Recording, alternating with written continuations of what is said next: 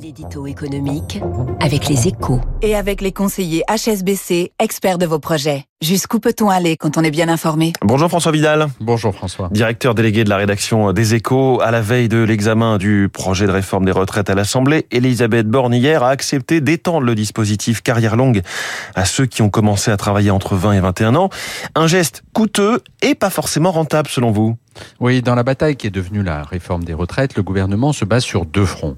L'opinion publique d'un côté et de l'autre, le Parlement. Sur le premier, il a clairement perdu l'avantage hein, et les manifestations organisées demain et samedi prochain devraient le confirmer.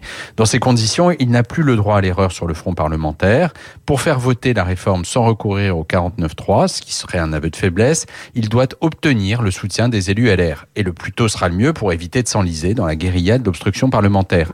C'est précisément pour atteindre cet objectif objectif que la Première ministre a annoncé dès hier l'extension du dispositif carrière longue, une mesure à près d'un milliard d'euros que la droite traditionnelle réclame depuis des semaines. Et cependant, c'est pas sûr que la concession soit jugée suffisante. Oui, c'est bien le problème, hein, François. Certains députés LR jugent en effet que le, le, jugent en effet le geste insuffisant. Ils réclament tout bonnement de faire sauter la condition d'âge pour tous ceux qui auront cotisé 43 ans, une mesure à 10 milliards d'euros.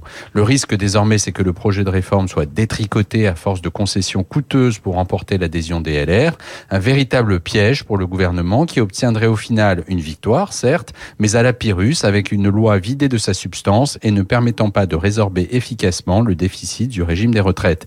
Il est donc urgent que l'exécutif arrête de reculer sous la pression et définisse avec les républicains les conditions d'un accord. Au moment où la bataille parlementaire s'engage dans un climat de grande tension, les deux partenaires y ont intérêt, le pays aussi.